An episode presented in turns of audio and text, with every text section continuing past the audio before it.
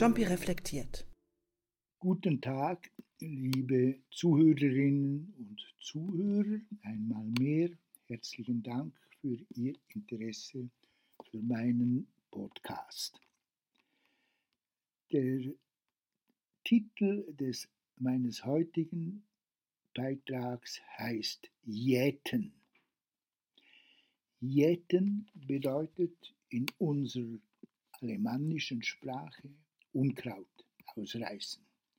Schon von klein auf hat das Jäten bei mir nicht selten zu allerhand überraschenden Betrachtungen geführt. Jedenfalls kann ich mich gut daran erinnern, dass ich einmal an einem Spätsommernachmittag, wahrscheinlich etwa sieben- oder achtjährig, dazu verknurrt wurde, den Kiesplatz unter dem Zwetschgenbaum im Garten in Worb zu jäten, das heißt von einer Unzahl von kleinen Grasbüscheln zu befreien, die sich dort mit der Zeit breit gemacht hatten. Ich war gar nicht begeistert von dieser Aufgabe und machte mich nur höchst unwillig an die Arbeit. War doch das Jäten für mich etwas vom langweiligsten, das ich mir nur vorstellen konnte. Die Sonne brannte heiß, viele halb zerquetschte oder angefaulte Zwetschgen lagen von Wespen umschwirrt am Boden herum, und ich musste sehr aufpassen, dass ich diesen Insekten nicht zu nahe kam und gestochen wurde.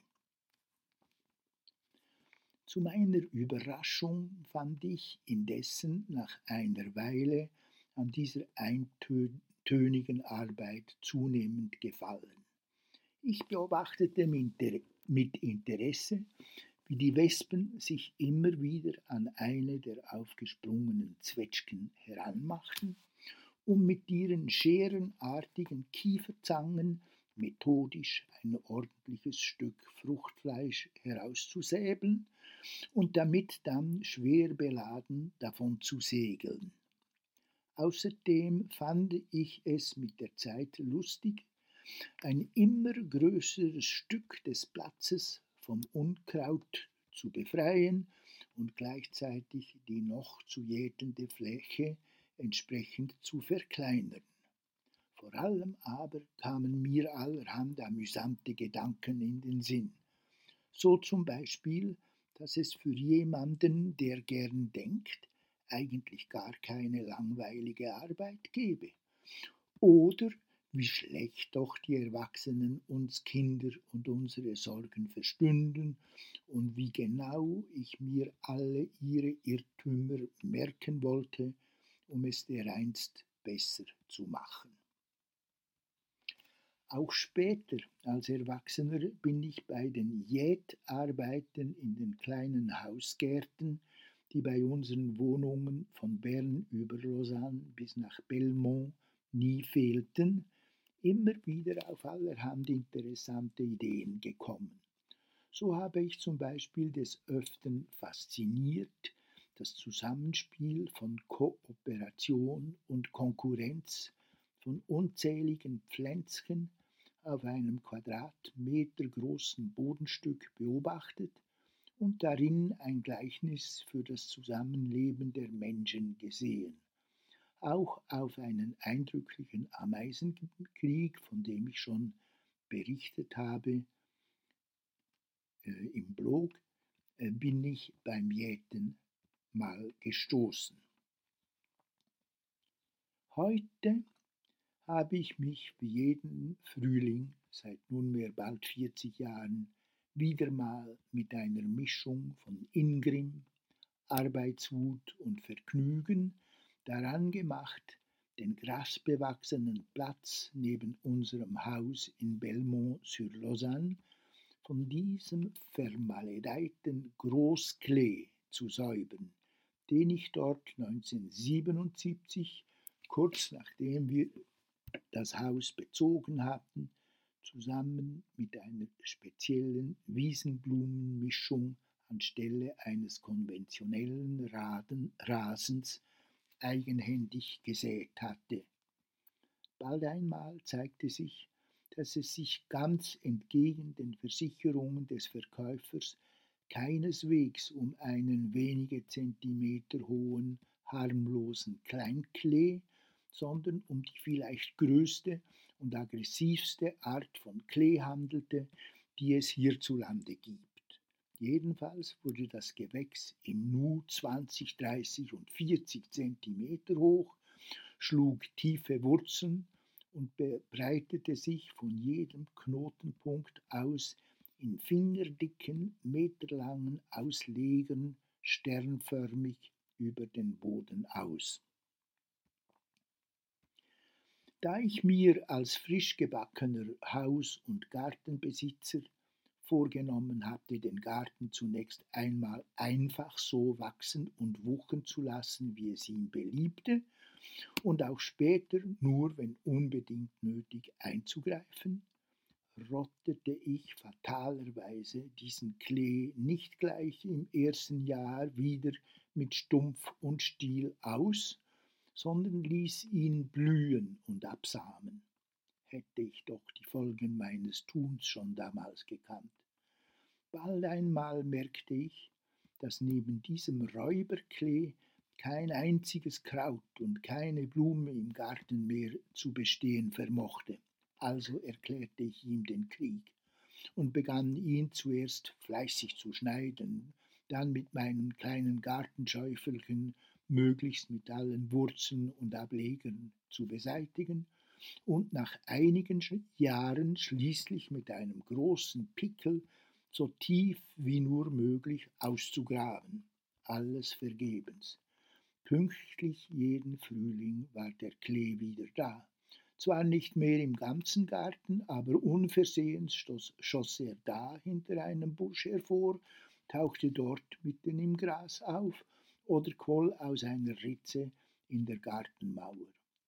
Und kaum hatte er sich irgendwo festgesetzt, so breitete er sich auch schon wieder mit Ungestüm nach allen Seiten aus, bildete mit seinen sternförmigen Bodenkabeln virulente Ableger nach allen Seiten, kurz, drohte in einem einzigen Sommer den ganzen Garten zu überwuchern, kaum dass ich einmal für zwei, drei Wochen abwesend war oder ihn aus einem anderen oder ihn aus anderen Gründen nicht gebührend überwachen konnte.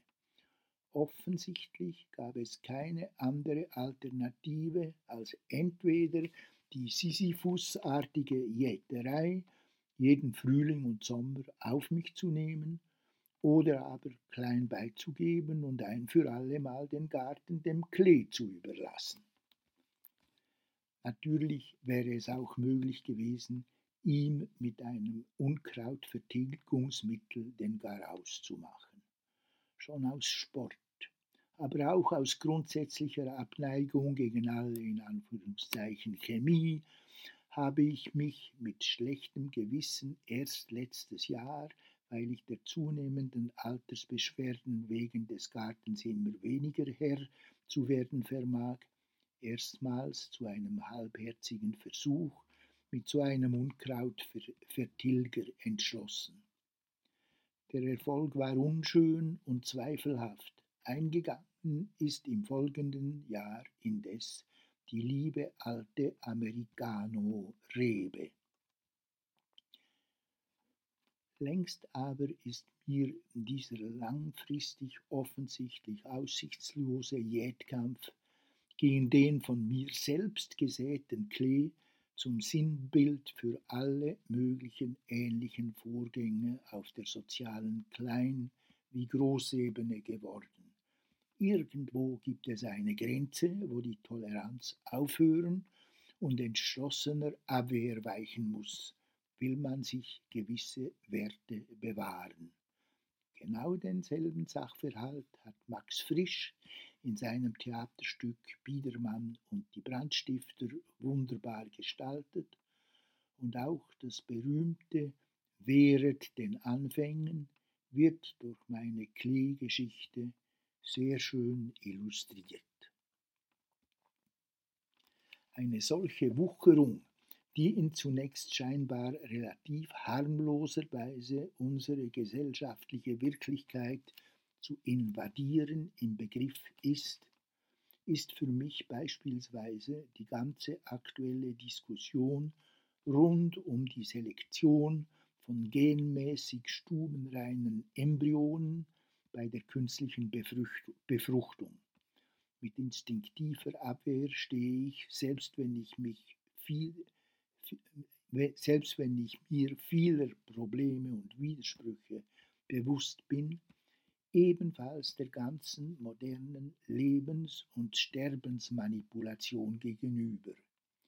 Insbesondere die organisierte Sterbehilfe, die zunächst bekanntlich nur für körperlich Schwerstkranke im hohen Alter postuliert wurde, nun aber in der Schweiz jedenfalls immer hemmungsloser auch für jüngere, behinderte, psychisch Kranke oder gar für depressive oder einfach lebensmüde Menschen gefordert wird, scheint mir auf eine gefährliche Banalisierung der in Anführungszeichen Euthanasie von sogenannt lebensunwertem Leben ganz im Sinn des seinerzeitigen Nationalsozialismus zuzutreiben.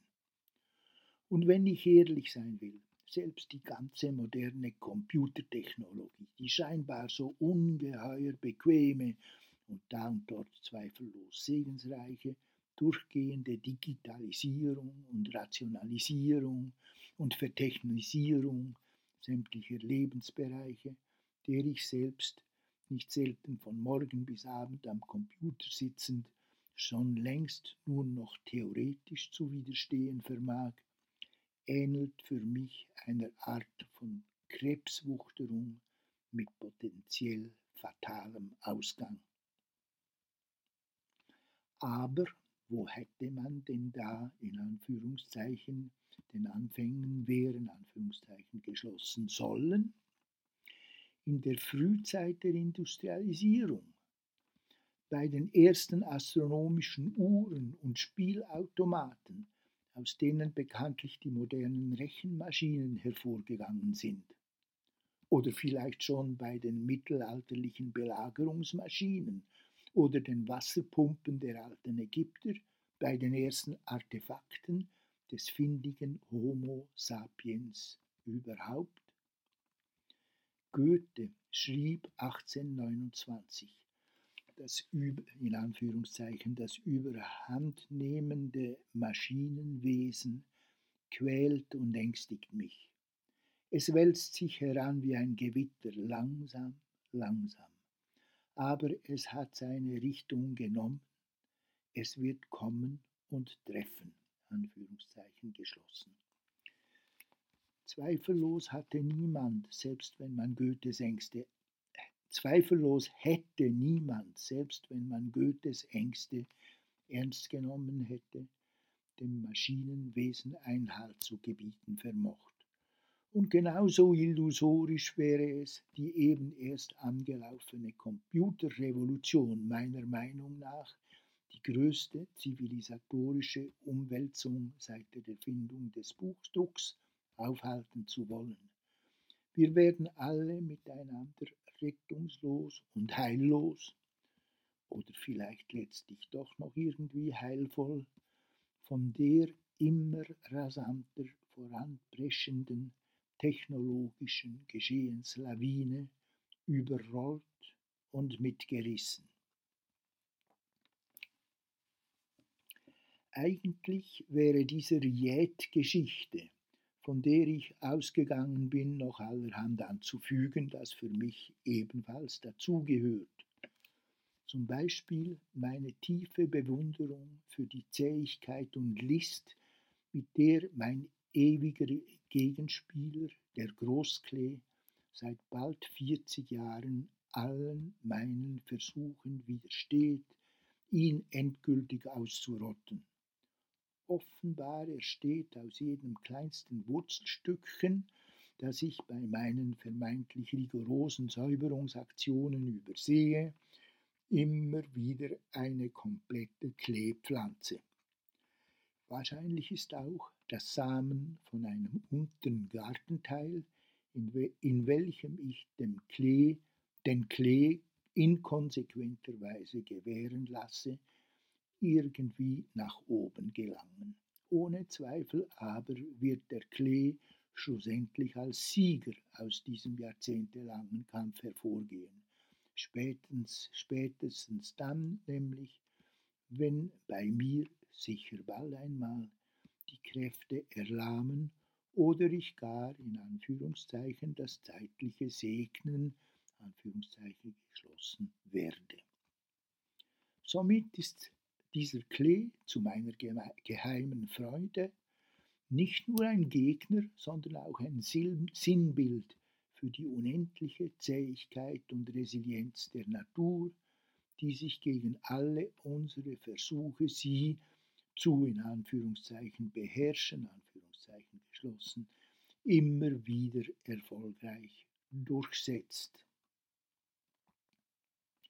Und auch die Erkenntnis, dass Aggressivität und damit letztlich ja in Anführungszeichen das Böse, Anführungszeichen geschlossen überhaupt, unabdingbar ist, um den eigenen Lebensraum zu erhalten, verdanke ich meiner Jät- und Gartenarbeit.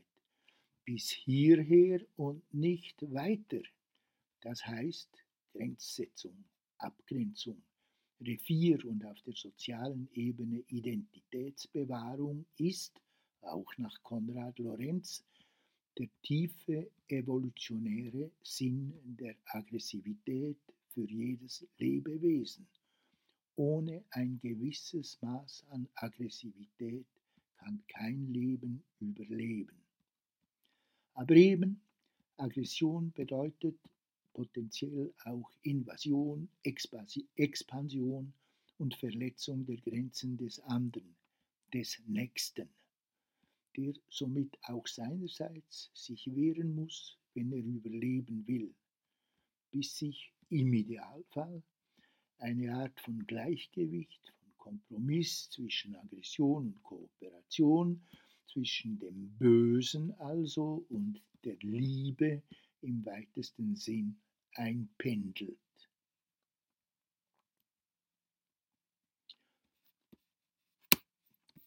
Dazu äh, zum Abschluss noch eine ganz andere Frage. Was ist eigentlich Kraut und was ist Unkraut? Zweifellos eine völlig willkürliche Unterscheidung. Die Natur kennt kein Unkraut, genauso unklar ist, was eigentlich das Böse ist. Nur zu oft ist, wie in meinem Blog äh, bereits näher erläutert, das Böse des einen, das Gute des anderen und umgekehrt, so zum Beispiel im Israel-Palästina-Konflikt. Aber auch schon für Mary, meine Frau, sind keineswegs dieselben Gartengewächse wie für mich immer Kräuter oder Unkräuter. So jätet sie in ihrem unklar abgegrenzten Gartenteil oft das langwurzelige Gras als schädlich weg, da sich in meinem Teil als eine Art von Grundbelag und Rasenersatz schätze. Und andererseits lacht Mary mich jedes Jahr wegen meinem Kleefimmel aus und findet, viel besser würde ich ihr doch helfen, das kleinbrettrige, ebenfalls sehr zähe und invasive Flachkraut zu beseitigen, das sich seit einigen Jahren in ihrem Bereich breit macht, mir indessen ganz hübsch und jedenfalls viel harmloser als mein bösartiger Klee erscheint. Es ist sogar schon vorgekommen, dass ich irgendwelche von Mary gesetzten und mir unbekannten Kräuter irrtümlicherweise als Unkraut ausgerissen habe und umgekehrt. Deshalb ist unser Garten, so denke ich nicht selten, auch ein treffliches Gleichnis für unsere vielfach holprige und konflikthafte, aber dank einer Unzahl von halbwegs gangbaren Kompromissen immerhin schon mehr als 50 Jahre überdauernde Ehe. Alles Irdische sei nur ein Gleichnis, hat Goethe einmal tiefsinnig gesagt.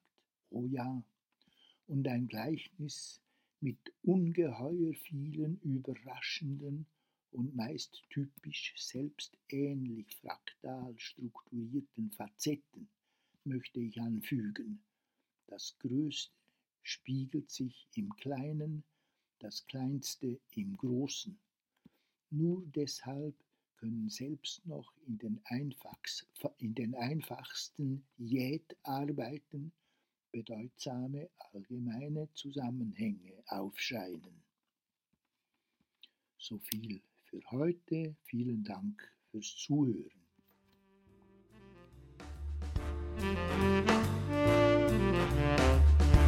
Jumpy reflektiert. Ein Podcast von Fandenhoek und Ruprecht.